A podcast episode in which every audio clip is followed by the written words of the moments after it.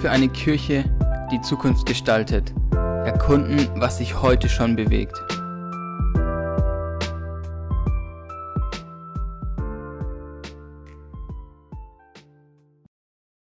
Hallo und herzlich willkommen zu einer neuen Folge und neuen Serie von Ecclesiopreneur Podcast. Wir freuen uns, dass wir euch mit reinnehmen können in ein neues Unternehmen. Und zwar wollen wir jetzt einzelne Serien, äh, einzelne Folgen aufnehmen und haben dazu immer Top-Leute angefragt. Mein Name ist Micha. Ich studiere Theologie in Zürich und liebe es, Fragen zu stellen. Habe deswegen heute auch jemanden dabei, ähm, der sich richtig äh, viel Fragen gefallen lässt. Und freue mich, Michel, dich begrüßen zu können. Hi, Michel. Grüß Gottle aus dem Schwabenländle. Sehr schön. Ja, Michael Grimmer ist Pfarrer der Württembergischen Landeskirche und seit September in der Kesselkirche in Stuttgart zu 50 Prozent angestellt. Weitere 50 Prozent arbeitet er als Landesreferent für das Musikteam-Coaching im Arbeitsbereich Musik Plus beim EJW in Württemberg. Er ist ausgebildeter Kirchenmusiker und ähm, spielt mit seinem Hauptgemeinde Gitarre und hat äh, auch in der Pfarrausbildung in Birkach gearbeitet und ist auch im Leitungsteam vom Netzwerk Church Convention. Darauf kommen wir bestimmt später noch zu sprechen. Außerdem hat er äh, immer wieder Beiträge veröffentlicht rund ums Thema Lobpreis und dazu auch kürzlich mitgeschrieben an der Broschüre Zukunftsmusik, auf die wir auch später zu sprechen kommen. Michael, es ist eine große Freude, ähm, dass du da bist. Und mich würde es erstmal interessieren, du bist Musiker und äh, liebst Musik. Was ist denn deine Lieblingsband?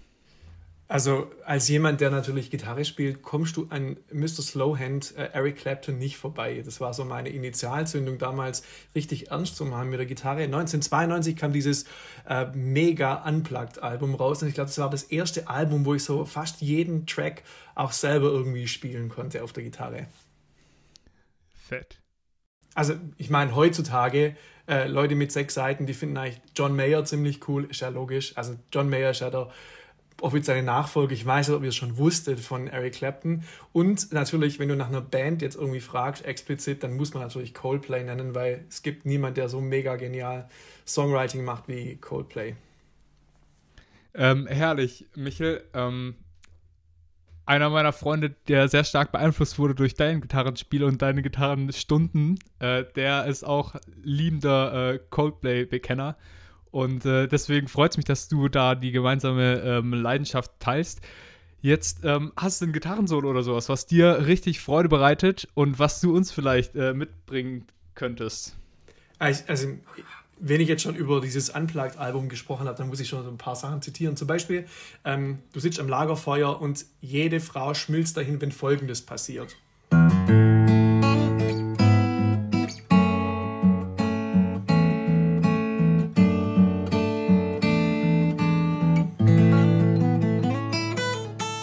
Also Tears in Heaven ist ja klar. Und dann irgendwie das alte Blues-Ding.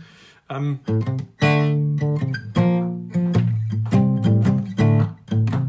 Layla. Oh yeah. Und nicht viele kennen das, aber eigentlich eins der coolsten äh, Mary Clapton Lieder heißt Old Love.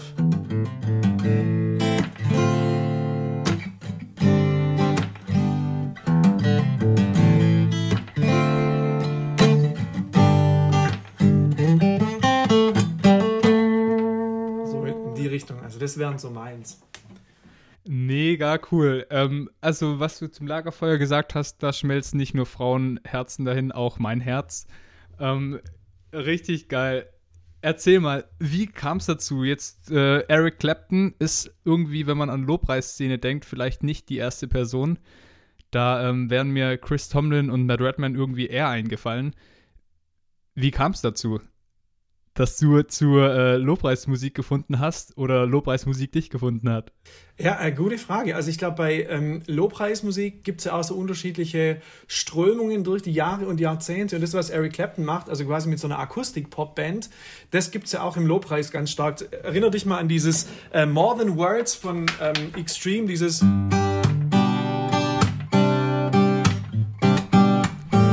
dem Schritt irgendwie zu. So groß ist der Herr, sing mit mir, so groß ist der Herr, preisen wir so groß. Also da ist ja jetzt irgendwie kein großer Schritt. Und ich habe auch gemerkt, dass es am Anfang ja auch völlig legitim war, in so einer Lobpreis-Session, in Anführungszeichen, auch so Lieder wie griechischer Wein oder irgendwas anderes zu setzen. Damals war das ja noch total easy. Ich erinnere mich drauf, äh, dran an einem Konfi-Camp, wo wir Musik gemacht haben mit unserer Band. Und da hat man natürlich alles querbeet gespielt, so die Hits äh, von SWR 3, damals noch SDR 3, und jetzt wisst ihr auch, wie alt ich bin. Ähm, genau, und dann hat man irgendwie auch immer wieder mal so äh, geistliche Lieder gespielt. Und ich erinnere mich an einem Tag, saßen wir auf dem Konfi-Camp und es hat geregnet, was das Zeug hält. Und gleich sollten irgendwie 500 Konfis auf die Dobelmühle bei Aulendorf kommen und es hat einfach nur geregnet. Und es war eine Zeltgeschichte und es wäre mega übel geworden. Da saßen wir auf der Bühne und haben ein bisschen zusammen Musik gemacht und dann hat irgendjemand angefangen zu singen Please stop the rain, please stop the rain. Und dann haben wir das gesungen und dann haben wir quasi mit Musik gebetet. Und dann ähm, haut mich einer, ähm, mittlerweile irgendwie Pfarrer in Schwäbisch Hall, bei Passion haut mich an und sagt so, hey Michel, nur unter uns, das ist gerade Lobpreis. Ja? Also wir machen quasi Musik und beten äh, da mit, mit Liedern und so. Da denke ich so, okay, weiß ich das jetzt auch, also das ist Lobpreis. So hat es damals angefangen. Also der Trigger war Musik und dann kam irgendwie die geistliche Perspektive dazu, als ich so 18, 19, 20 war oder so. Wie cool. Äh, nur weil du auch ähm, über Extreme gesprochen hast, so lange Haare hattest du aber nie, oder? Äh, nee, also ganz ehrlich, ich sage zu meinem Friseur immer wieder, sie hatten nicht viel, mit dem sie arbeiten konnten, aber sie haben einen guten Job gemacht. Mal sehen, wie lange das noch so ist. Aber nee, ich hatte nie diese Rasta-Phase, ganz ehrlich, ja. Leider, vielleicht. äh, sehr, sehr spannend. Ähm, krass, also, ähm, dann würde es mich doch glatt mal interessieren, was wenn du so bei über Lobpreis nachdenkst, für dich eine gelungene Lobpreis-Session bedeutet? Oder wann ist eine Lobpreis-Session perfekt? Also ich glaube, es, es gäbe eine, oder es hat eine Zeit gegeben, wo ich gesagt habe, gesagt hätte, wenn es das Lied ist, das ich mag, in der Version gespielt wird, die ich mag und der Lobpreisleiter der Typ ist, den ich auch mag und dessen Stimme ich, ich mag, dann ist es eine gute Lobpreis-Session. Mittlerweile hat sich das echt gewandelt und ich merke, dass in diesem Bereich Anbetung, Lobpreis manchmal echt so ein Chor von Egoisten dasteht. Das heißt, alle versuchen, das Maximale für sich selber rauszuholen. So mein Jesus und ich und du kannst eigentlich in so einer riesen Masse sogar total alleine sein, wenn es dumm läuft. Und mittlerweile glaube ich eher, eine gute Lobpreis-Session ist das, was die Engländer mit Corporate Worship bezeichnen. Das heißt, dass mehrere Menschen zur gleichen Zeit eine richtig gute Zeit mit Gott haben. Also ähm, zu ihm singen, ähm, zu ihm beten und ich glaube auch die Band dann oder überhaupt die, die Musik machen, dazu beitragen, dass nicht sie im äh, Fokus stehen, sondern dass sie Wegweiser oder Wegweiser sind. Ich sage das immer bei den Coachings, ihr seid gut sichtbar im Mittelpunkt, aber ihr seid Wegweiser. Ihr weist von euch weg auf Gott und versucht den Leuten den roten Teppich auszurollen, damit sie Gott begegnen können mit neuen und alten Liedern. Wow. Äh, da passt schon einiges rein. Äh, der Weg- und Wegweiser. Ähm, jetzt hat sich natürlich äh, die letzte Zeit nicht so als ganz einfach ergeben zum Lobpreis machen. Ähm, wie würdest du sagen, ist während der Corona-Lockdown-Zeit die ja, die Lobpreiskultur, wie hat sich die verändert? Was hast du da wahrgenommen? Also ich finde, die ganze Kirchenmusik hatte wirklich eine schwere Zeit und natürlich ist es irgendwie jetzt äh, sich beklagen auf hohem Niveau.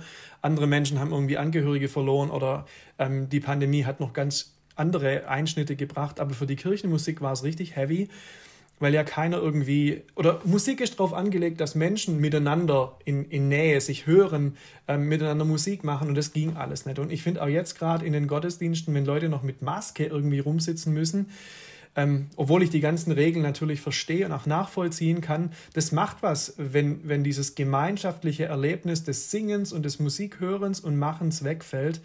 Und es ist so krass, geil, wenn, wenn man jetzt wieder Live-Musik hört, wenn die Sachen langsam aufgehen und wenn, wenn es wieder möglich ist, was es für ein Privileg ist, gemeinsam Musik zu machen, gemeinsam Gott zu loben.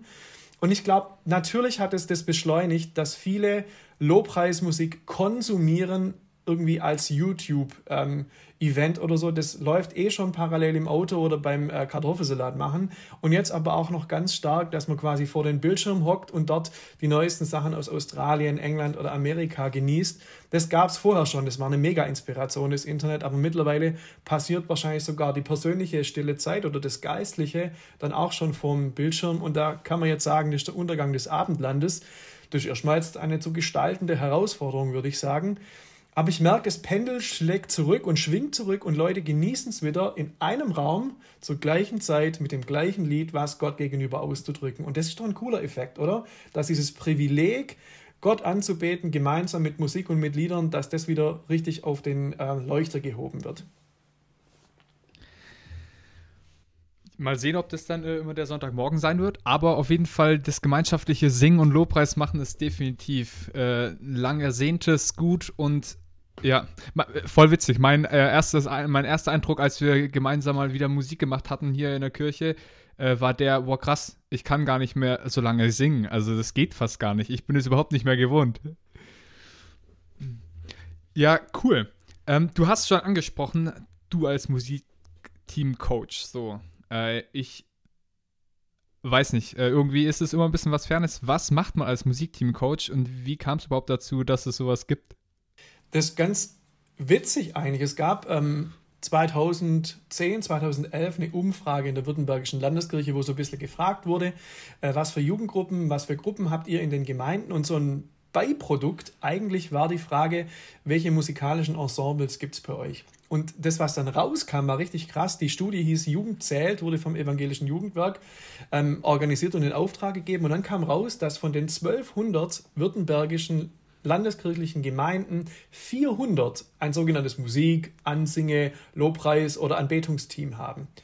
Und dann war die Idee, wenn es da in einem Drittel der Gemeinden so ein Musikteam gibt, äh, je nachdem, wo du bist, äh, ist das für dich logisch. So Speckgürtel, Stuttgart gibt es überall. Auf dem Land werden die ein bisschen dünner, ist ja auch klar, oder sind dünner gesät. Auf jeden Fall hat dann die Landeskirche gesagt, die müssen wir begleiten. Und da gab es 2012 eine ähm, Musiksynode, wo sich die ganze württembergische Landeskirchensynode die Zeit genommen hat, äh, über Kirchenmusik nachzudenken. Und ein Resultat dieses Nachdenkens war eine 50%-Stelle für Musikteam-Coaching, angesiedelt im Arbeitsbereich Musik Plus des EJWs. Und die durfte ich dann als Pfarrer quasi besetzen, als musikalischer Pfarrer. Und die Idee ist, dass wir in die ähm, landeskirchlichen Gemeinden fahren, zu, alleine, zu zweit, je nachdem, wie viel dazu coachen ist, und mit denen so ein Coaching-Samstag machen und dann eben auch den Gottesdienst besuchen. Weil viele denken so, jetzt kommt hier jemand von außen und bringt seine Kultur, seine Lobpreiskultur oder auch äh, so ein bisschen die fromme äh, Schiene irgendwie mit. Nee, nee, wir versuchen bedarfsorientiert zu coachen. Das heißt, wir machen Gespräche mit dem Pfarrer, der Pfarrerin vor Ort, mit den Musiktreibenden und fragen, was wollt ihr denn für eure Gemeinde? Dann coachen wir ein Wochenende und besuchen den Gottesdienst und werten das aus. Da gibt es ein Video, das wir machen. Wie steht ihr da? Ähm, wie, wie, wie, wie klingt es? Wie sieht es aus? Äh, eben multidimensional. Und dann ähm, sind viele Gemeinden am Start und sagen, hey, das buchen wir jetzt jedes Jahr. Und so haben wir jetzt von diesen 400 Gemeinden ungefähr so 180 bis 200 schon gecoacht. Das heißt, da läuft richtig auch was. Natürlich jetzt durch die Pandemiezeit weniger, aber das kommt jetzt auch wieder. Die ersten Anfragen trudeln schon wieder ein.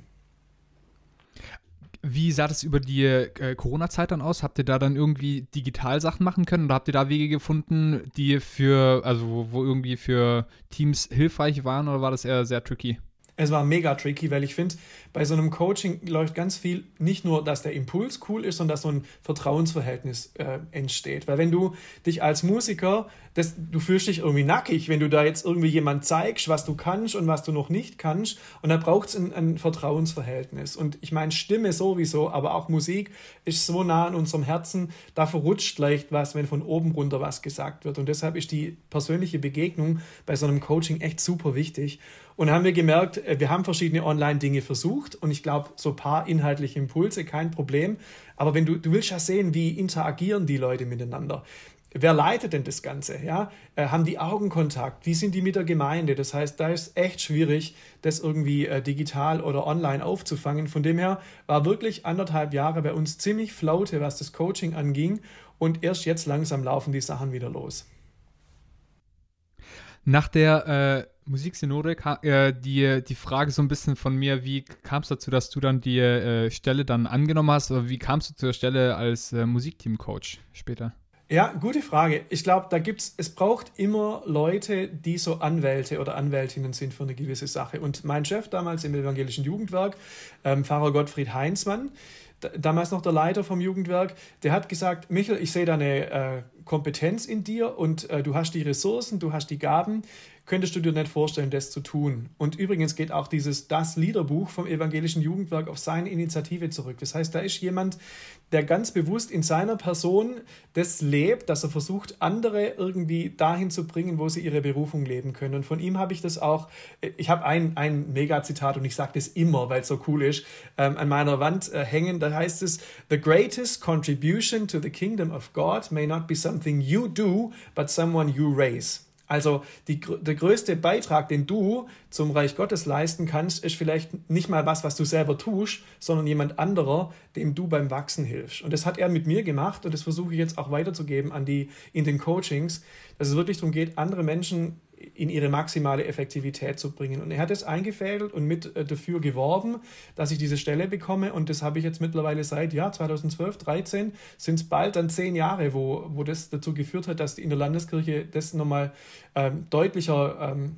konturiert wird, Lobpreisanbetung im Kontext von Landeskirche.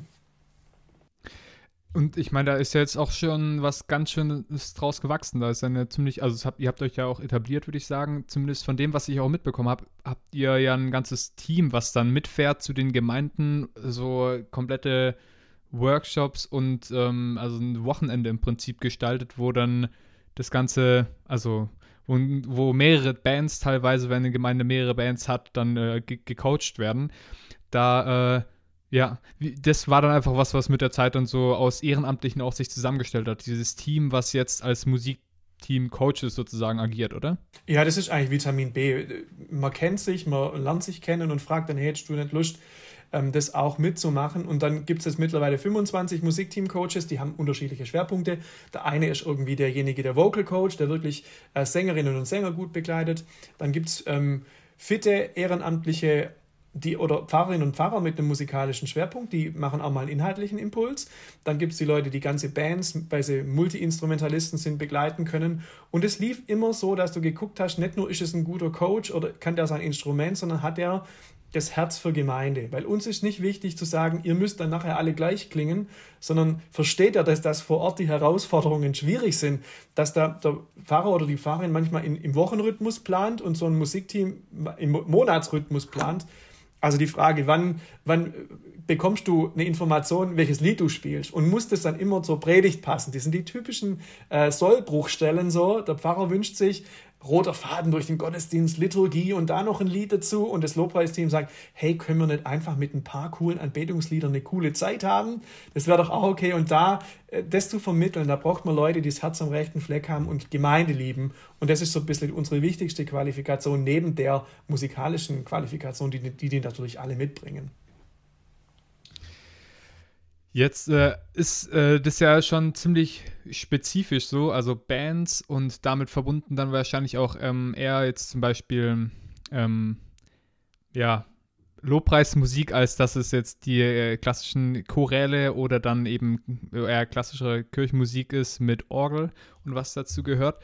Ähm, da würde es mich jetzt noch ein bisschen interessieren. Wir haben, ich habe vorher schon bei der Einleitung gesagt, du hast es die Broschüre Zukunftsmusik rausgegeben äh, oder mit ähm, genau verantwortet, wo ihr ganz viel zusammengestellt habt. Erstmal an der Stelle großes Lob. Ich fand das, äh, finde es eine richtig gute Sache und werde es auch, äh, wir werden es auch verlinken und ähm, weiterempfehlen. Ähm, Zukunftsmusik, die Broschüre, ähm, da schreibst du dann auch über Missverständnisse, die wir oftmals haben, wenn wir über Lobpreismusik sprechen. Da ähm, genau, sagst du, und äh, sagst du, ähm, das sagst du an anderer Stelle dann, dass ähm, die Missverständnisse im Prinzip die sind, dass wir denken, okay, jetzt wird die eine ähm, Lobpreismusik, die ähm, Kirchenmusik zum Beispiel übernehmen und einfach mal auffressen sozusagen mit der Zeit, äh, wird es nur noch Lobpreismusik geben. Und das andere, was du auch sagst, ist, dass es, ähm, genau, also, dass man immer denkt, ja gut, wir sprechen jetzt mal sachlich drüber. Ähm, es gibt halt einen sachlichen Standpunkt und den kann man einnehmen, wenn man über das Thema spricht. und das genau überhaupt nicht. Also jeder hat ja irgendwie so seine eigene Prägung, Erfahrung gemacht und die auch den Geschmack geprägt haben. Und spätestens bei Geschmacksfragen wird es dann schwierig, ähm, über sachliche, äh, äh, ja, wirklich sachliche Argumente hervorzubringen. Drum gibst du so ein bisschen, ähm, genau, da, da machst du so ein bisschen dich äh, stark dafür, dass es doch mehr zu einem Du, du, schreib, du schreibst von einem interkulturellen Bildungsprozess, der stattfinden soll. Also diese unterschiedlichen ähm, Strömungen und Geschmäcker und äh, Vorlieben, dass die sich doch irgendwie austauschen sollen. Ähm, was meinst du, was, äh, was, was ist ein Weg dorthin oder was sind Sachen, wo du schon siehst, das könnte laufen, das könnte funktionieren?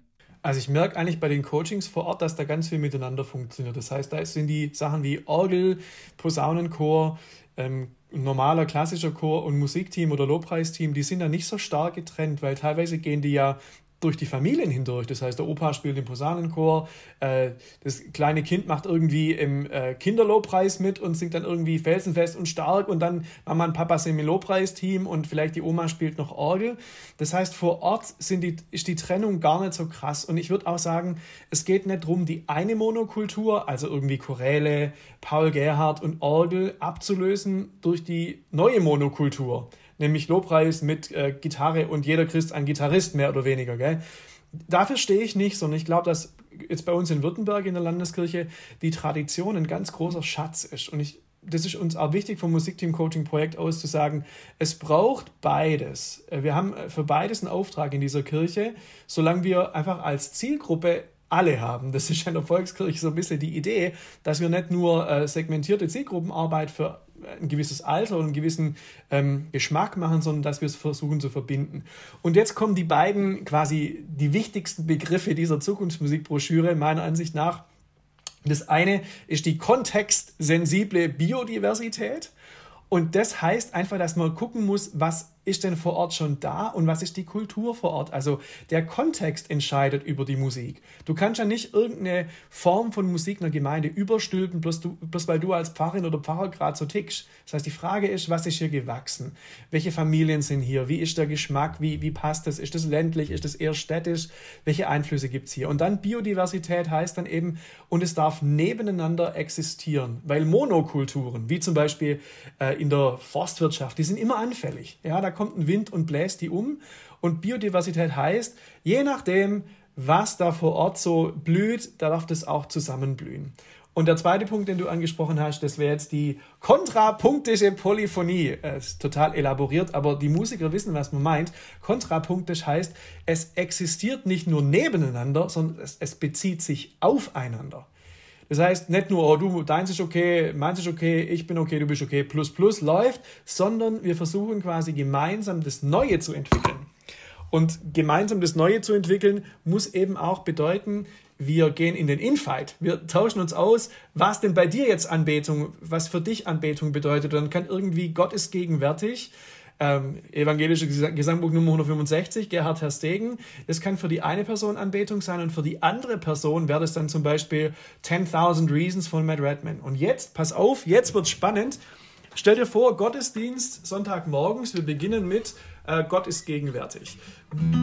Gott ist gegenwärtig, lasset uns anbeten und in Ehrfurcht vor ihn treten. Dann geht es von da über in ähm, zum Beispiel die Herrlichkeit des Herrn bleibe ewiglich, der Herr freut und so weiter und so fort. Und dann geht's ähm, Praise the Lord, oh my soul, oh my soul. Und du singst quasi so eine Liedkette die die Gesangbücher verbindet, die die Frömmigkeitsstile vielleicht verbindet, die aber auch die, die Haltungen verbindet. Und ich glaube, dafür stehe ich und das ist mir und das ist uns als EJW und als Musikteam-Coaching wichtig und ich glaube auch mittlerweile der ganzen Kirchenmusik in der Landeskirche, dass die Sachen nicht mehr nur koexistieren, sondern dass sie sich verbinden und dass man merkt, da kommt was zusammen, was eigentlich zusammengehört. Also wenn ihr ihr Lieben, aus dem Podcast nichts mitnehmt, nehmt mit kontextsensible Biodiversität und kontrapunktische Polyphonie. So. Amen. Amen. Und wenn euch das zu schwer ist, äh, dann nimmt den interkulturellen Bildungsprozess mit. Der hat mir auch gut gefallen. Richtig, richtig, richtig cool. Äh, ja, also du hast mich voll erwischt ähm, und hast äh, da auf jeden Fall was wecken können. Jetzt habe ich nur gedacht, das setzt ja schon einiges voraus. Also setzt ja voraus, dass es ähm, tatsächlich Lobpreismusik jetzt zum Beispiel ähm, was Gutes ist oder was Gutes hat, eine Berechtigung hat oder andersrum auch noch. Also ich meine jetzt in meiner Altersgruppe vielleicht eher die Frage, hä, ganz ehrlich, Paul Gerhardt, muss das sein? Oder kann das weg so in die Richtung? Ähm, und da die, äh, da auch so ein bisschen ähm, jetzt nochmal eher auch an die Frage an den Lobpreis gerichtet, da ähm, hattest du auch mal noch drüber geschrieben, ähm, dass da oftmals in Gemeinden ähm, mehr kopiert als kapiert wird. Ähm, und also diese Ich-Du-Beziehung mehr in den Vordergrund rückt beim Lobpreis äh, bei den Bands, das hast du ja vorher so ein bisschen beschrieben, so in der Auseinandersetzung mit dem Pfarrer irgendwie, der, der will einen roten Faden durch die Predigt und will irgendwie ein theologisches Statement in den Liedern drin haben und alle anderen sagen, oder die, die Band sagt, nee, ey, wir wollen eigentlich gerne einfach eine gute Lobpreiszeit haben, wollen irgendwie Gott begegnen, die Leute vor seinen Thron führen ähm, oder wie auch immer das dann gesagt wird, aber teilweise vielleicht so ein bisschen die theologische Reflexion über die Stimmigkeit des Gesungenen vielleicht fehlt so. Ähm, Du plädierst dafür, dass man die Antithese dazwischen überkommt. Ich habe mich gefragt, wie das gehen soll. Ich glaube, äh, Kommunikation wäre die Antwort. Das bedeutet, wenn ein Pfarrer äh, oder eine Pfarrerin sagt, hey, mir geht es darum, dass in diesem Gottesdienst so ein inhaltlicher ro roter Faden spürbar wird, dann ist das ja absolut berechtigtes Anliegen. Aber wenn dann jemand anderer von der anderen Seite kommt und sagt, also mir geht es eigentlich darum, nicht um die Inhalte primär, sondern um die Atmosphäre. Das heißt, was generiert denn so ein Lied? Generiert das eine Atmosphäre der Kontemplation, der Anbetung, sowas wie einen heiligen Moment, dann ist das auch ein Wert an sich. Und dann dürfen beide Werte, nämlich einerseits ein Bezug zum Kirchenjahr, ein Bezug zur Predigt, inhaltlicher Konnex und das andere, dieses ähm, atmosphärische, dürfen zusammen äh, existieren. Aber man muss drüber reden, weil wenn man nämlich mit, von unterschiedlichen Seiten her äh, über die gleiche Sache redet, dann sind die Missverständnisse vorprogrammiert. Das heißt, ich empfehle immer bewusst zu sagen, warum will ich denn dieses Lied singen?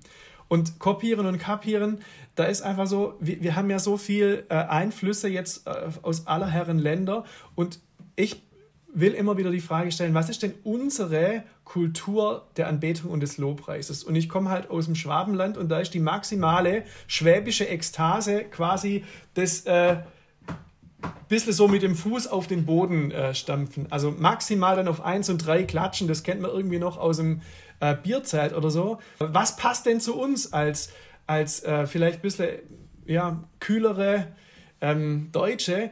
Da müssen wir auch nicht alles mitmachen, was wir aus England, aus Amerika und aus Australien merken. Aber, und ich glaube, das ist das Hauptmissverständnis, wir importieren ja jetzt Lobpreis und Anbetung nicht als Musikstil, sondern wir importieren es eigentlich als Herzenshaltung. Das bedeutet, dieses Bedürfnis, Gott zu begegnen in Liedern, nicht über Gott zu singen. Und da ist halt Paul Gerhardt ein Meister. Das heißt, der verpackt Theologie in Musik wie kein zweiter. Also um, um ihn jetzt mal exemplarisch zu nennen, bei Luther wäre es auch so oder ähm, Philipp Nicola oder andere da merkt man einfach, der hat sich was gedacht in seinen Liedern. Das heißt, da kannst du mit so einem Akrostikon, wo irgendwie jeder, jede Strophe mit einem Wort anfängt und nachher generiert sich dann der Psalmvers aus diesen ersten Worten, das ist ja total kunstvoll. Aber du musst einen Sinn dafür haben. Und auf der anderen Seite gibt es Leute, die sagen, ich brauche einfach nur ein Lied, das mir hilft, Gott zu begegnen. Das heißt, dann ist völlig egal, ob da alle theologischen Lozi von irgendwie äh, Schöpfung bis Eschatologie vorkommen, sondern dann generiert das eben eine gewisse Herzenshaltung oder eine gewisse Stimmung. Und davor haben wir natürlich Angst, weil das ja immer so manipulativ rüberkommt. So, äh, da, äh, man spielt die richtigen Akkorde und dann wird es irgendwie so holy, holy. Aber ihr Lieben, sorry, also wenn ich eine, ein, ein, Weihnachtsoratorium aufführe in einer schön beleuchteten und bestenfalls gut geheizten Kirche mit gleich angezogenen Menschen, ist das auch eine Form von Inszenierung und es generiert auch eine gewisse Atmosphäre. Also keine Angst, keine Angst vor Gefühlen, aber immer wieder zu fragen, was bringt es denn, was ich da singe und was will ich damit?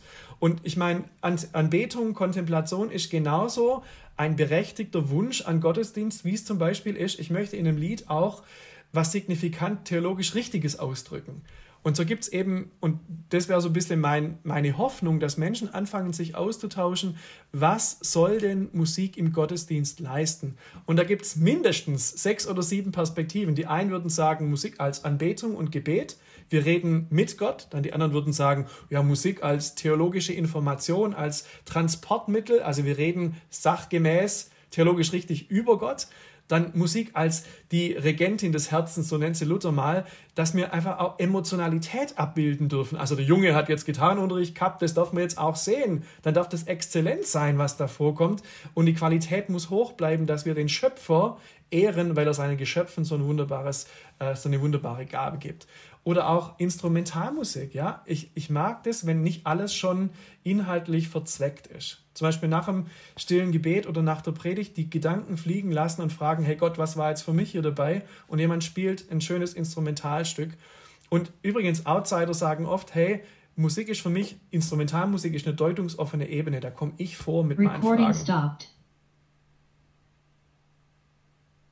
Recording in progress. Musik als deutungsoffene Ebene, dass ich quasi die Möglichkeit habe, ähm, auch mein eigenes da einzutragen, ohne dass es gleich überinterpretiert ist. Und zum Schluss, hey, Musik ist Teil von Partizipation. Da werde ich Teil der Community, da werde ich Teil eines größeren Ganzen im Chor oder wenn es äh, so ein Kanon ist und ich merke, wie wichtig die anderen für mich sind. Richtig cool eigentlich. Also Partizipation schafft Identifikation. Und wenn das die Leute, die für Gottesdienste verantwortlich sind, als Folie mal auf ihre Planungen drauflegen. Was soll denn Musik an dieser Stelle im Gottesdienst? Dann werden vielleicht viele entspannt, weil sie sagen, okay, hier an der Stelle im württembergischen Predigtgottesdienst gibt es den Lobpreis bei Er sei dem Vater und dem Sohn für ungefähr sieben Sekunden gefühlt. Das ein bisschen auszubauen und drei Lieder am Stück zu singen, das könnte ja auch eine Möglichkeit sein, ohne jetzt, dass alles Lobpreis ist, wie in Wien irgendwie alles Walzer ist. Nein, es ist, muss die Frage sein, was leistet Musik an welcher Stelle im Gottesdienst? Und also du hast jetzt schon äh, mit diesen sieben Sekunden ähm, Lobpreis sozusagen schon gesagt, was, was dir ab und an begegnet. Jetzt als Musikteamcoach, was würdest du sagen, welche, was ist unterrepräsentiert? Oder was ist vielleicht überhaupt gar nicht so bewusst, dass es, äh, dass es eine ähm, eine Leistung des, der Musik im Gottesdienst sein könnte. Ähm, einfach aus der Praxis herauskommt. Ja, ich glaube, unterrepräsentiert ist das Wissen und das sich unterhalten über Liturgie. Also dieses, äh, viele sagen, Liturgie, das braucht man nicht. Und wir haben aber trotzdem einen Ablauf, das ist ja auch Liturgie. Also die, der Ablauf eines Gottesdienstes, der folgt einer gewissen Logik. Und das ist Liturgie nur jetzt geprägte Texte der Tradition des Liturgie zu nennen, das wäre viel zu verkürzt. Das heißt, ich würde dafür plädieren, dass man sich austauscht, welche Funktion die Musik hat und dann sich aber auch über, den, äh, über dieses Geschmacksmoment äh, austauscht. Weil meine religiöse musikalische Biografie als Pfarrerin und Pfarrer vor Ort beeinflusst natürlich signifikant das, was in meinen Gottesdiensten läuft. Ich hatte in meinem Vikariat ähm, eine junge Kantorin zur Seite, die hat irgendwann gesagt, Michael, ich muss dich mal kurz zur Seite nehmen. Ich glaube, deine Vorstellung von dem, was da so im evangelischen Gesangbuch steht, ist ziemlich gefärbt von dem, was dein Papa, er war auch Pfarrer, äh, in seiner Gemeinde singen ließ und so. Und jetzt haben wir schon viermal, großer Gott, wir loben dich gesungen. Darf ich dir vielleicht einmal ein bisschen auf die Sprünge helfen? Schick mir doch mal deinen Predigtext und ich mache einen Vorschlag für die Lieder vom Sonntag.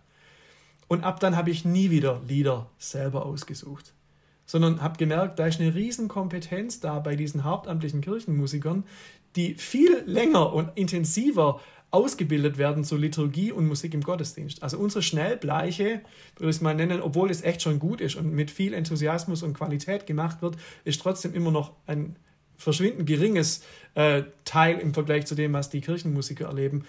Und das Zweite war, sie hat dann auch gesagt, hier, ich war in Rottenburg, Vikar, katholische Bischofsstadt, da gingen viele Ehepartner mit den, also gemischt konfessionelle Ehen, die gingen nicht miteinander in den Gottesdienst, weil für die Katholiken sich der evangelische Gottesdienst nicht wie eine Messe angefühlt hat. Und dann hat diese Kantorin, Carmen Andruschkewitsch, in ähm, Rottenburg gesagt, komm, lass uns doch die lutherische, die deutsche Messe nehmen und die Teile, also die, die Ordinariumsstücke ähm, im Gottesdienst, Kyrie, Gloria, ähm, Sanctus und so weiter. Lass uns die doch mit modernen, vielleicht auch füllen, um der Gemeinde die Möglichkeit zu geben, zu verstehen, was Liturgie soll. Und auf einmal haben viel mehr Leute verstanden, was diese Stücke sollen und haben verstanden, wie man in unterschiedlichen äh, Perspektiven Gott begegnen kann. Und ich glaube, das braucht, es braucht solche Crossover-Dinger, die wirklich aber auch von, einer von einem gegenseitigen Austausch leben. Wie geht es denn dir? Wie bist du geprägt? Ich merke bei den Vikarinnen und Vikaren in Birkach, wo gerade viele ausgebildet werden oder wo die äh, Vikarinnen und Vikare ausgebildet werden, die haben schon so eine erste Trübung mit Lobpreis. Die würden sagen, Lobpreis ist so ein bisschen Teil meines Kinderglaubens. Ich habe das erlebt in, in der Gemeinde oder auf der Freizeit und jetzt habe ich Theologie studiert. Wie gehe ich jetzt mit dem um? Das heißt, die haben schon so eine erste Trübung, was das angeht und überlegen sie sich jetzt, wie sollen sie jetzt in der Gemeinde jetzt, ähm, wie, wie geht es da weiter? Und ich glaube, dass das Anliegen der Anbetung noch zu, durch zu, zu, viele Lieder jetzt irgendwie ausgedrückt wurde, die austauschbar sind, wo kopiert wurde, ohne zu kapieren. Das heißt, ich plädiere immer wieder dazu, dafür, unsere Lobpreis-Anbetungskultur in Württemberg oder auch in Deutschland zu entwickeln. Und da gibt es ja auch gute Beispiele dafür. Nochmal zum Kopieren, äh, kapieren statt kopieren, so rum. Äh, die, also würde es dann auch bedeuten, hier muss man dann selbst Lieder schreiben oder sowas? Wahrscheinlich ähm, mit der Zeit kommt es wahrscheinlich so oder so und ähm, ja unbedingt. Es gibt da ja auch schöne, schöne, äh, schöne Beispiele dafür. Ähm, allerdings eben, du hast schon gesagt, eigentlich die Haltung ist es, ne? Die sollte kapiert werden und wenn dir die Haltung und Bewusstsein dafür, äh, was Musik im Gottesdienst leistet, wenn das kapiert wird, dann äh, sind Lieder nicht nur austauschbar oder ähm, so, sondern das kann dann auch so funktionieren, dass der Gottesdienst zu was ähm, wird, wo ich dir diesen Lobpreis, den ich mache, äh, den ich irgendwie verantworte, dass der zu einer Erfahrung wird, die nicht nur dann getrübt wird durchs Theologiestudium, wo ich denke, okay, das gehört zum Kinderglauben, sondern das kann dann was Reflektiertes sein, was einen guten Platz in der Landeskirche findet. Absolut. Und ich erinnere mich an dieses Lied Heart of Worship, When the Music Fades irgendwie das kommt ja aus einer gewissen Situation in einer Gemeinde. Das heißt, da hat eine Gemeinde ein Dreivierteljahr unbegleitet gesungen, ohne diese Band, weil die gemerkt haben, dieses ganze Lobpreisding wird uns viel zu wichtig und wir schätzen das Äußere viel mehr als das Innere. Und wir wollen back to the heart of worship. Und dann schreibt der Matt Redman nach diesem, diesem Dreivierteljahr unbegleitetem Singen dieses Lied. Und wir importieren das in Deutschland äh, als, ähm, mit, als Mittel zum Zweck, um jetzt mehr Lobpreis und eine größere Musikanlage zu kaufen. Also total schizophren eigentlich. Wo sind die Leute, die bei uns in der Gemeinde auf ein Gemeindewochenende gehen und dann lernt die Gemeinde gemeinsam was? Also da passiert was. Da ähm, zeigt sich Gott. Und am nächsten Sonntag, wenn die Gemeinde wieder zurück in ihrer normalen Kirche ist, wird ein Lied gesungen über das, was die Gemeinde am Wochenende gelernt hat. Und dann gibt es so eine innere Verbindung, dass Musik nicht nur irgendwie was Antiquiertes ist oder was im Liederbuch, sondern was Vitales ist.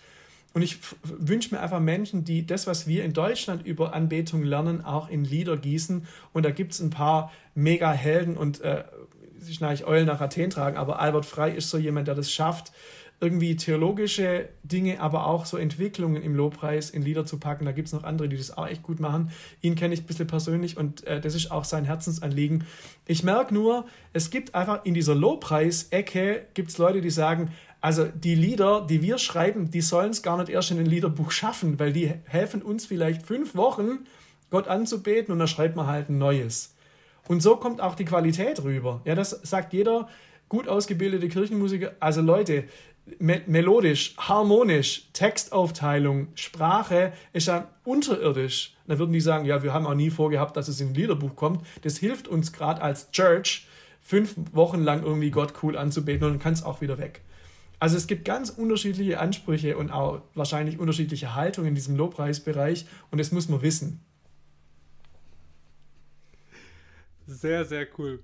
Ähm, okay, also wir versuchen kopieren, nee, wir versuchen kapieren statt kopieren.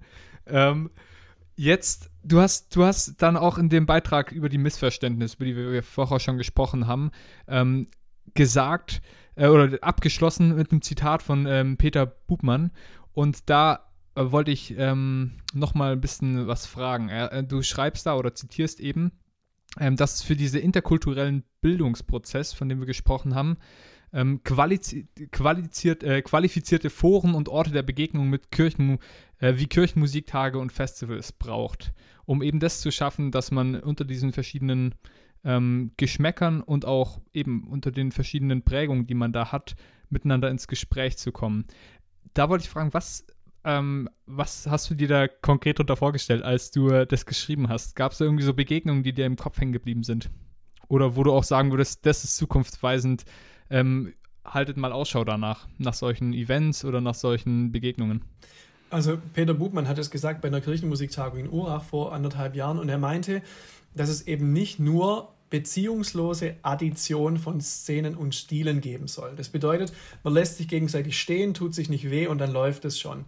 Das ist, glaube ich, nicht zukunftsträchtig. Das würde bedeuten, äh, wir akzeptieren halt, dass wir unterschiedlich sind und dann ist es okay. Ich glaube, dass die unterschiedlichen Stile und unterschiedlichen Traditionen füreinander zum Gewinn werden können. Wir merken es zum Beispiel in der, in der, äh, in der Frömmigkeit, in, der, in dem Stil, in der Art und Weise, wie man Gott begegnet. Wir haben in letzter Zeit gemerkt, dass das Monastische, das Spirituelle aus dem Kloster ähm, was total wertvoll ist, nicht nur für irgendwie 70 plus Menschen ist, die so eine Entschleunigung sowieso schon in ihrem Leben haben, sondern dass es auch so äh, Yuppies und irgendwie Theo-Studis, die denen immer wieder klar wird, wie voll ihr Leben ist, dass es für die eine total wertvolle ähm, Ergänzung ihrer Spiritualität ist, äh, Entschleunigung bewusst zu wollen und auch Tempo rauszunehmen, sich ins Hören zu begeben. Das heißt, was wir spirituell merken, können wir doch musikalisch auch merken dass die unterschiedlichen Stile und Traditionen sich gegenseitig irgendwie nicht nur stehen lassen, sondern sich ergänzen und bereichern.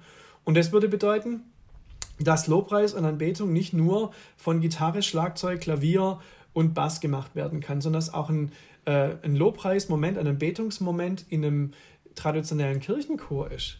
Und das merken wir in manchen Gemeinden, die sagen, nee, nee, wir wollen beieinander bleiben. Wir wollen nicht nur fünf Gottesdienste für unterschiedliche Zielgruppen, sondern wir möchten voneinander lernen. Das ist aber der schwierigere Weg und Peter Bubmann weiß das auch. Der schlägt deshalb vor, dass man irgendwelche ähm, so Kirchenmusiktage und Festivals macht. Das finde ich schon gut, aber eigentlich muss es auf Gemeindeebene passieren.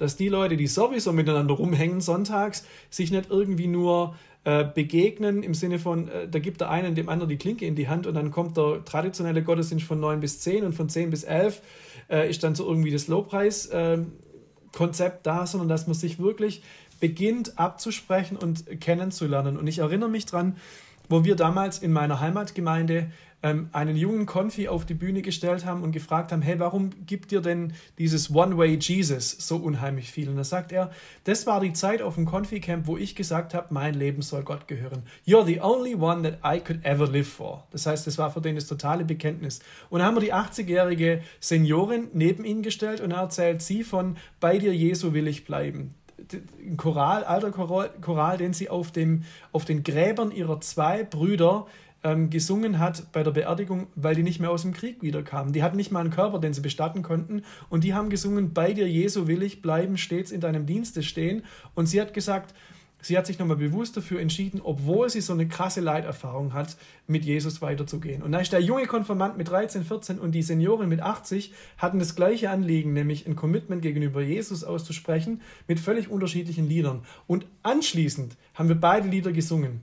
Und die Senioren haben bei One Way Jesus nicht mehr den äh, grünen Punkt oder so äh, gehört oder so, sondern sie haben gemerkt, worum es da geht. Und die äh, Konfis waren immer noch irritiert von der Melodieführung von so einem Choral, aber sie haben genau verstanden, was sich da dahinter verbirgt. Und ich glaube, dass es ganz früh anfängt, auf dieser persönlichen Ebene, dass wir uns austauschen, warum uns Lieder oder Musik was bedeutet. Und wir merken, die Sehnsucht ist dieselbe, das Vehikel oder die Verpackung kann variieren. Amen dazu. Richtig anschaulich, vielen Dank. Äh, jetzt ist, ähm, ich halte hier was vor mir, das Liederbuch 2. Ähm, super spannende Sache. Ähm, Liederbuch, äh, bei dem ich das erste, also das erste Liederbuch, bei dem ich mal mitgearbeitet habe, ähm, wo du auch ähm, sehr federführend mit ähm, am Start warst. Äh, da ich wurde in den ganzen Prozess sozusagen von diesem Liederbuch äh, reingeholt, als ich, äh, als die Liedauswahl stande und äh, ich dann ähm, gebeten wurde mit einem anderen, mit einem größeren Team noch, dass wir doch gemeinsam ähm, so ein bisschen Hintergrundarbeit leisten, also sprich äh, für Kategorien für die Lieder so ein bisschen raussuchen, äh, in, in welchen liturgischen Rahmen würde es gut reinpassen, welche Jahreszeiten ähm, passen dazu gut oder dann auch noch welche biblischen Bezüge gibt es und ähm, welche thematischen Überschneidungen. Und für mich war das ganz spannend, da so reinzublicken. Äh, mich würde es jetzt aber mal noch ein bisschen aus deiner Perspektive interessieren. Wie kam es zu dem Liederbuch? Wie muss man sich vorstellen, wie entsteht sowas überhaupt? Also die Grundidee ist eigentlich erstmal fragwürdig. Warum braucht es doch äh, zwei Buchdeckel und Seiten dazwischen? Und wir haben im EOW damals gemerkt, es gibt einfach so unterschiedliche Singsituationen. Und wir wollten ein Buch haben, das möglichst viele unterschiedliche äh, äh, Singsituationen abdeckt. Das ist ein Buch, das du Freitagabends mit der Jungschar am Lagerfeuer mitnehmen kannst und da singst Country Roads und von mir aus irgendwelche alte, in, in, im Schwäbischen heißt Lombeliedle. Also das tut keinem weh und macht Spaß. und dann am nächsten Tag nimmst du irgendwie zum Hauskreis mit und am Sonntag kannst du im Gottesdienst verwenden. Weil wir merken, Musik muss doch nicht so segmentiert sein. Und so ist in diesem Liederbuch unter den vier Aspekten Glauben, Leben, Lieben, Hoffen wurden ganz unterschiedliche Lieder zusammengestellt. Und Katy Perry begegnet irgendwie Martin Luther äh, auf der anderen Seite. Was auch cool ist, weil man merkt, Musik ist so ein universelles Tool und es verbindet uns. Und das kann ein Liederbuch auch leisten. Und nach dem ersten Liederbuch vor mittlerweile fast zehn Jahren haben wir gemerkt, nee, die Leute, die kaufen das. Das brauchen die, auch so einen Kanon zu haben. Also ich meine, Spotify und äh, YouTube und CCLI und so, das ist einfach die riesen Auswahl. Die Herausforderung ist, irgendwie so einen Kanon in Händen zu halten, der möglichst viele verbindet. Und daher kam die Idee für das Liederbuch und zu sagen, hey, wir suchen bei weltlichen Schlagern, ähm, genauso wie bei modernem Lobpreisgut, die Sachen raus, die vielleicht eine längere Halbwertszeit als die vorher erwähnten fünf Wochen haben, packen die zwischen zwei Buchdeckel machen natürlich auch ein paar Competitions. Also wir fragen Leute, was singt ihr gerade und versuchen auch unsere EOW-Connections zu nutzen. Und es wird echt über den EOW-Kontext hinaus nachgefragt und eben auch benutzt und da freuen wir uns sehr drüber. Ich habe mich ja auch direkt wiedergefunden. More Than Words von Extreme war auch drin. Ähm, sehr gut, sehr gut, so muss. Äh, Weißt du, und More Than Words ist halt ein mega gutes Beispiel, wenn du sagst, du singst More Than Words und Extreme hat es nie geistlich gemeint, aber du sagst dann im gleichen Moment, hey, pass mal auf, Epheserbrief, Philipperbrief, Paulus ist immer wieder dran zu sagen, hey, Liebe, äh, ist irgendwie ein Tunwort, also love is a verb. Und du sagst dann, ja, more than words, Liebe muss mehr als Worte sein. Und dann kommst du auf die Frage, aber dann wird es da ziemlich druckmäßig und dann kommst du zur Gesetzlichkeit und schon hast du die Andacht für deine Jungschar oder für deinen Hauskreis oder deinen Teenie-Kreis formuliert und singst auch noch ein Lied, das wahrscheinlich heute keiner mehr kennt, aber das trotzdem noch richtig cool ist. Das habe ich mir dann auch gedacht, aber äh, ich habe mich wiedergefunden. ah, wie gut. Ja, äh, dann wäre natürlich auch noch äh, spannend jetzt, du bist auch mit dabei, dieses, ähm, ja, das neue Gesangbuch ähm, mit auf den Weg zu bringen. In der Kommission zum neuen Gesangbuch bist du mit dabei und da, keine Ahnung, kommen sehr gemischte Gefühle hoch, weil du hast schon allgemein die Skepsis gegenüber Liederbüchern so gebracht, so ähm, hat man nicht genügend Ressourcen, um irgendwie seine eigenen Lieder zusammenzustellen. Da ist natürlich auf die gesamte Landeskirche oder sowas nochmal oder nochmal äh, EKD-weit äh, dieses Liederbuch, äh, das, dieses Gesangbuch noch ein größeres Unterfangen, wenn man da einen gemeinsamen Kanon erstellen will. Ähm, was, ja, also was begeistert dich? Warum bist du überhaupt in diesem äh, Komitee mit dabei und ähm, was, ist, was siehst du da als Challenge und Aufgabe und ähm, ja, genau, Möglichkeit auch von dem Ges neuen Gesangbuch? Also ich glaube, ein Aspekt, den ich richtig hochhalten würde, ist, dass jeder evangelische Landeskirchler in Deutschland aus dem gleichen Liederbuch singt. Das hat was von, von Einheit, wir gehören zusammen, wir sind unterschiedlich, haben unterschiedliche Prägungen und trotzdem haben wir quasi beim Liedgut eine Schnittmenge, die uns verbindet. Und du kannst in einen äh, evangelischen Gottesdienst, egal ob an der Nordseeküste oder am äh, Schwäbischen Meer gehen und du bist sicher, ähm, da gibt es was, was das Ganze verbindet. Aber dieser Wert ist an sich kein Wert allein, sondern die Frage ist ja, dient das, was zwischen diesen Buchdeckeln ist, dazu, dass Menschen ihren Glauben ausdrücken können, Gott begegnen. Und da war, glaube ich, die, äh, die Spurgruppe, also die, die dieses Gesangbuch vorbereiten, schon mega weit, dass die gesagt haben, lasst uns den Kanon zwischen den Buchdeckeln so klein wie möglich halten und so viel wie möglich in einem digitalen Backend zur Verfügung stellen. Das heißt, dass das Buch nicht mehr so dick ist, dass man immer noch was hat, was haptisch in der Hand liegt, aber dass trotzdem vieles dann auch in der Gottesdienstplanung ähm, aus dem digitalen Backend, also aus anderen Quellen sich speisen kann. Und wir machen einfach möglichst viele Lieder. Und da, irgendwo zwischen dem und dem alten Buch steht diese, dieser Prozess gerade eben. Und ich meine, sich über Lieder zu unterhalten, ist richtig herausfordernd. Ich war vor ein paar Jahren bei diesem Wo wir dich loben, wachsen neue Lieder. Das ist so dieses Zusatzbuch zum württembergischen Gesangbuch, wo neue Lieder aufgenommen wurden. Wir haben da 1100 Lieder gesungen. Also wirklich, es ging über Monate und Jahre, wo wir Lieder gesungen haben und gemerkt haben, wow, äh, wir sind hier echt mit einer Herausforderung konfrontiert. Wir müssen die Dinge erstmal singen, bevor wir verstehen, ähm, wie das Lied tickt, wie kann man das begleiten. Also sehr viele unterschiedliche äh, Rahmenbedingungen waren da wichtig. Man merkt, je nachdem, wer begleitet, klingt es dann halt so oder so. Und wer das dann singt, und das sind halt Singgewohnheiten total unterschiedlich. Und jemand, der jetzt irgendwie klassische Choräle gewohnt ist, der ist bei Thank you, Heavenly Father, for your love for me, ist der mega skeptisch. Aber die Konfis lieben es halt und singen es gerne. Also die Kriterien für Qualität sind sehr unterschiedlich. Und ich stelle da fest, dass in dieser EKD-Kommission, glaube schon, dieser Blick über den Tellerrand und das Springen über den eigenen Schatten, das wird da jetzt gerade erprobt. Und man sagt, ein Liederbuch dauert 40 Jahre, 10 Jahre hätten wir gerne ein neues, 10 Jahre macht man es oder spricht man drüber, das zu machen, dann 10 Jahre macht man es und dann braucht es 10 Jahre, bis es etabliert ist. Also ziemlich krasse Mammutaufgabe und wahrscheinlich mache ich das dann bis, bis zu meinem Ruhestand, so gefühlt. Also manche sagen echt so, ich erlebe wahrscheinlich das Gedruckte nicht mehr, das wird dann, also so ist irgendwie Gesangbuch. Aber ja, der Tanker Landeskirche ist langsam, aber man macht mir eben auch ziemlich nachhaltiges Zeug. Ja, äh, das nachhaltige Zeug, das stimmt. Da äh, bleibt einiges, äh, das, da, das prägt dann sehr lange Zeit. Die, jetzt äh, kann man bei so einem Gesangbuch natürlich dann auch immer fragen, ähm, gerade wenn es so ein Komitee gibt und wir vorher über die Bedeutung von äh, Musik in der, im Gottesdienst gesprochen haben, würdest du sagen, in der Vorbereitung und in dem, was ähm, Musik mit ähm, den verschiedenen Leistungen, die sie für den Gottesdienst bringt, ähm, bedeutet, ist, ist da ein gemeinsames Musikverständnis da in dem Komitee, in, dem, in der Auseinandersetzung? Also ich glaube schon, dass das klar ist, dass man nicht mehr länger nur irgendwie in eine Richtung arbeiten kann. Das ist ja irgendwie, ob man es jetzt mit, mit Gliederschwund oder so begründet, relativ egal. Oder mit dieser, ähm, mit dem neuen Blick auf die Welt durch die Milieubrille. Man merkt einfach, Musik kann einfach auch zum starken Trenner werden. Wo früher irgendwie, ich glaube, das war so, als das Wunder von Bern war, 1954, haben die alle bei der Ankunft der Nationalmannschaft Nun danket alle Gott am Bahnhof gesungen.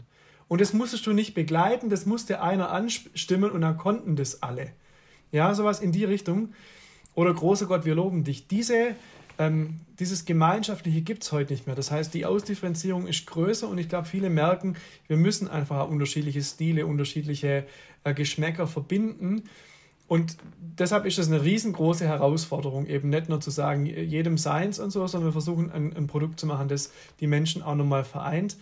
Aber je nachdem, also ich, ich merke, da ist Kompromissbereitschaft da, aber das, die Lied, der Liedauswahlprozess, der startet erst jetzt. Es wurden irgendwie, nenn deine Top 3 oder so, und da kam von guten Mächten wunderbar geborgen, großer Gott, wir loben dich und mögen die Wege mit einen Füßen eben. Ich sage es nicht despektierlich, aber für manche ist das Brechmittel. Für die anderen tickt genau in diesen Sachen ihr, ihre Gottes, Gottesbeziehung, ihre Frömmigkeit. Und das ist die Mega-Herausforderung. So, ähm, vielen Dank für den Einblick auch nochmal. Liederbücher und ähm, was die Challenge und Möglichkeit von Liederbüchern ist. Wir kommen zum Schluss. Und ich würde dich gerne die Schlussfragen fragen, die wir immer unseren Podcast-Gästen stellen. Und zwar, welche drei Bücher haben dich am meisten beeinflusst oder herausgefordert? Und wie war es? Die Bibel zählt nicht, gell? Richtig, die Bibel zählt nicht. Ich, ne, ich versuche mal so ein bisschen was. Ich hoffe, du hast noch andere Bücher gelesen. Äh, ja, habe ich. Habe ich äh, wirklich. Das eine, was mich total fasziniert hat, war ein Buch ähm, aus der Praktikumsgemeinde in Sheffield in England, das dort der äh, Hauptpastor geschrieben hat, oder einer der Autoren war er. Das heißt A Passionate Life und da geht es um die sogenannten Life Shapes. Also die Frage, wie kann man denn persönliche Frömmigkeit und auch Jüngerschaft ähm, in äh, geometrische Figuren packen. Da gibt es zum Beispiel die, das Dreieck und das Leaderships, den, den Leadership Square und so. Und das hat mir ganz viel geholfen, Dinge, die ich irgendwie wusste und immer wieder irgendwo gelesen habe, nochmal zu systematisieren und sie auch weiterzugeben. Und ich merke, dass es total wichtig ist, dass Menschen eine grafische Merkhilfe haben oder irgendwie eine Merkhilfe, um sich Dinge auch des Glaubens irgendwie äh, immer wieder neu erschließen zu können. Das ist das erste, A Passionate Life. Ähm, und der Typ heißt Mike Breen. Das zweite Buch ist von äh, Bill Hybels und da muss ich einige Bücher von ihm müsste ich eigentlich nennen.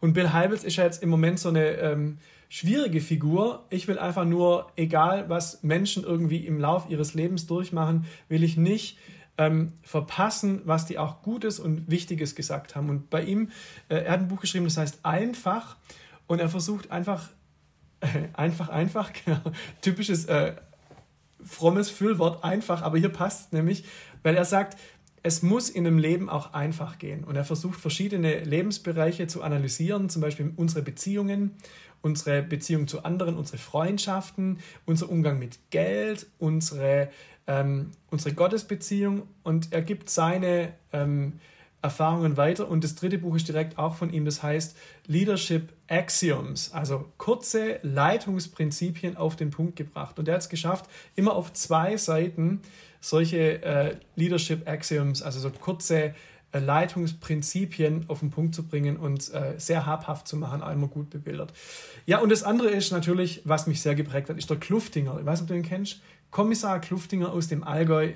Das sind einfach so Bücher, die stellvertretend für so eine Entspannungsliteratur stehen, wo ich merke, meine Gedanken fliegen einfach auch bei leichter Lektüre und es ist nicht schlimm, wenn da nicht jede zwei äh, Sätze oder wenn die Sätze nicht über eine halbe Seite gehen, wie bei so manchen anderen theologischen Büchern, sondern wo du einfach auch die Gedanken fliegen lassen kannst, den nächsten Urlaub planen. Ich liebe es zum Beispiel, an dem Ort, wo ich bin, eine Lektüre zu lesen, die sich mit dem Ort beschäftigt. Das heißt, ich gehe immer an den Ort in äh, deutschsprachigen Ländern ist es einfacher. Du gehst da hin und äh, suchst dir quasi in, dem, äh, in der Buchhandlung vor Ort ein Buch, das sich mit diesem Ort beschäftigt.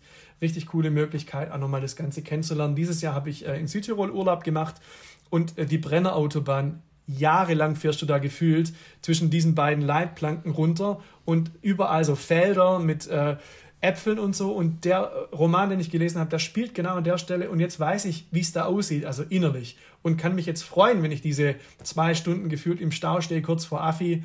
Ähm, genau, also das wären meine, meine Tipps, mehr oder weniger.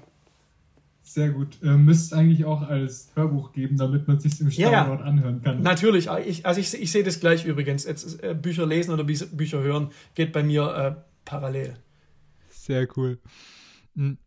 Dann, was ist für dich der wichtigste Punkt, an dem die Kirche in Deutschland Veränderung braucht und wie kann das passieren? Ich finde, es ist natürlich richtig subjektiv. Je nachdem, wo man sitzt in Deutschland, wird man vielleicht was anderes nennen. Ich merke nur, dass ich für mich so formulieren würde, die Kirche hat nicht zuerst irgendwie ein Finanzproblem oder ein Mitgliederproblem. Ich glaube, dass die Kirche in erster Linie ein theologisches Problem hat. Und das theologische Problem will ich jetzt mal so fassen wie, dass die Quellen derer, die Verantwortung tragen, frisch sind und frisch bleiben. Das würde ich für mich nennen, dass du in der Gemeinde oder auch persönlich relativ weit kommen kannst, mit klugen Sätzen, mit persönlichen Gaben, mit den natürlichen Gaben, mit einem Studium, da kannst du eine Gemeinde gestalten. Aber ich glaube, die Herausforderungen sind so groß, dass die zentrale Kompetenz sowohl für kirchenleitende Gremien als auch für den Pfarrer, die Pfarrerin vor Ort in einer kleinen Landgemeinde sein wird, die vielen Optionen zu prüfen und Gott zu fragen, wo willst du mit uns hin? Das eins der coolsten Zitate irgendwie, Innovation oder Leitung bedeutet nicht irgendjemand wohin zu kriegen, wo du selber hin willst, sondern zu spüren, zu hören und zu wissen, wo Gott hin will oder wo er schon ist und die anderen Menschen dahin mitzunehmen. Und das finde ich die mitstärkste Herausforderung, dass Kirche und Glaube ähm, sich aus frischen Quellen speist. Und zu guter Letzt, Gibt es noch was, auf was du hinweisen willst? Ja, unbedingt. Folgende Websites: ähm, www.ejwue.de, das Jugendwerk, und natürlich www.musikteamcoaching.de und www.kesselkirche.de, eine mega Gemeinde im Kessel von Stuttgart. Ähm, das wäre schön, wenn ihr da mal vorbeisurft und vielleicht bei YouTube dann die entsprechenden Kanäle anguckt, um so ein bisschen zu wissen, was es sonst noch gibt. Michel. Oh, Micha, Micha, ich ja. kann, oh, ich, ich merke schon, ich werde verhauen. www.churchconvention.de Ich habe noch gedacht, das, ja, kann, oh, das kann nicht sein. Skandal. Leute, ich muss die Kurve kriegen. Ähm, nicht nur, weil ich sonst verhaut werde von meinen Church Conventionern, sondern weil ich merke, dass ganz viel von dem, was ich heute erzählt hat, hab, äh, eigentlich ohne Church Convention nicht geben würde. Und diese Kombination aus, wir teilen gemeinsam das Leben, wir genießen das Leben und wir denken und wir beten und wir hoffen die Kirche gemeinsam nach vorne, die ist einfach eine absolut gefährliche Kombination und deshalb würde ich sagen, Loyal Radical, ihr Lieben, das ist so die Zukunft. gerade so, gerade so, aber Amen dazu. Ähm, Michel, vielen, vielen Dank, dass du dir Zeit genommen hast und uns Einblicke gegeben hast, was du als Musiker, Musikcoach und Liederbuchmacher ähm, so an Erfahrung gesammelt hast. Vielen Dank dir.